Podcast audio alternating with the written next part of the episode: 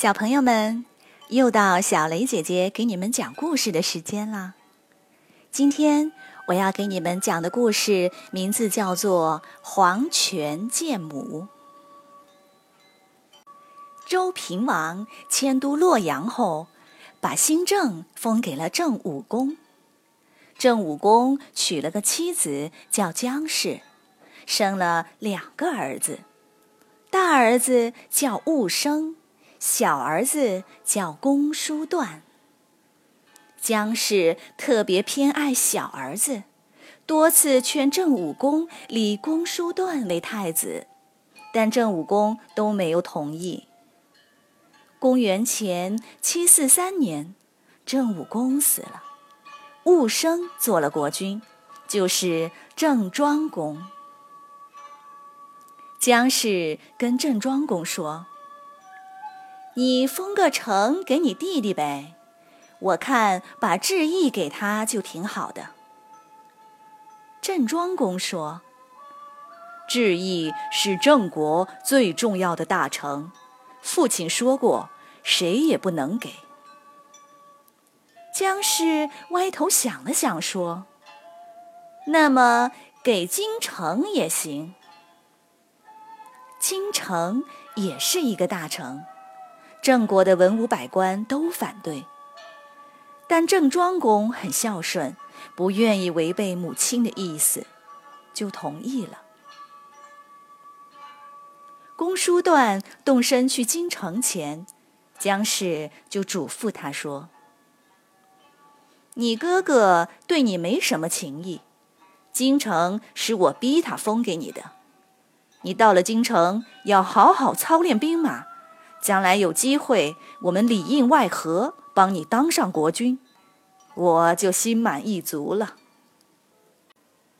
公叔段很听妈妈的话，到了京城，开始招兵买马，操练军队，势力越来越大，甚至把郑国的两个小城也占了，摆明了是要造反。大臣们劝郑庄公发兵去管管他。郑庄公说：“算了，怕母亲伤心，由着他吧。”有个大将叫公子吕，他说：“现在你由着他，将来他可不一定由着你，怎么办？”郑庄公沉思了一会儿，说：“明白了，我自有打算。”过了几天，郑庄公宣称去洛阳给天王办事。姜氏赶紧给公叔段写了封信，要他发兵来打新郑。公叔段收到信，很高兴，一面回信约定日期，一面骗士兵们说：“刚接到命令，我们要去保卫新郑。”谁知回信的人半道被公子吕截获了，信也被搜出来了。公叔段按约定日期出发后，公子吕趁京城空虚，带领大军占领了京城。公叔段一听说，赶紧掉头往回赶。这时士兵们知道他要造反，乱哄哄的跑了一大半。公叔段一看。没剩下几个兵，京城肯定夺不回来，只好逃到附近的小城里。不久，郑庄公发兵来攻，小城也守不住。临死前，公叔段叹着气说：“母亲对我太好，反而把我害了。”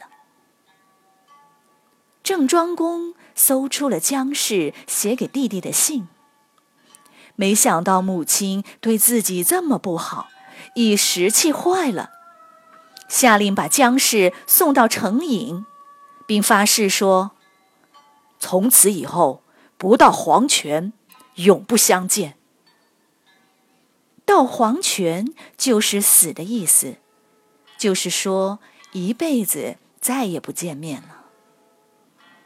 郑庄公如此对待母亲，大家议论纷纷，都说他不孝顺。过了一阵子，郑庄公气头过去了，不生气了，有心要把母亲接回来住，但自己发过誓的，作为国君不能说话不算数。郑庄公左右为难，不知该怎么办。一天，城营有个小官叫尹考叔前来觐见郑庄公。吃饭时，尹考叔把一块上好的羊肉包起来放在一边。郑庄公笑话他说：“你是打算吃完了还打包带回去吗？”尹考叔说：“是啊，这么好吃的东西，我想带点回去给我妈妈吃。”一句话触痛了郑庄公的心事。自己身为国君，竟然不能去见母亲。他叹了一口气，把他的难处跟尹考叔一五一十的说了一遍。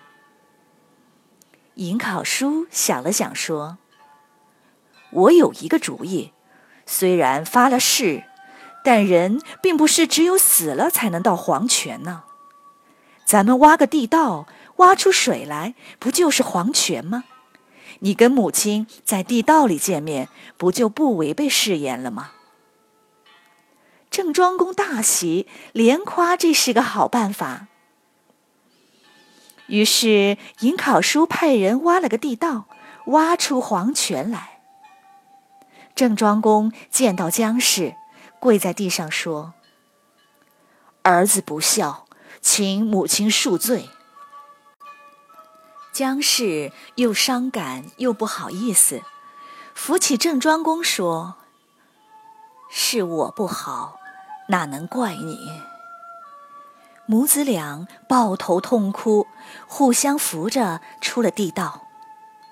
坐上马车后，故意转了几圈，让老百姓都看到，才慢慢回到了宫中。尹考叔的主意真是两全其美。郑庄公很感激，就把他留下来，给他封了一个官。好了，小朋友们，今天的故事先讲到这里。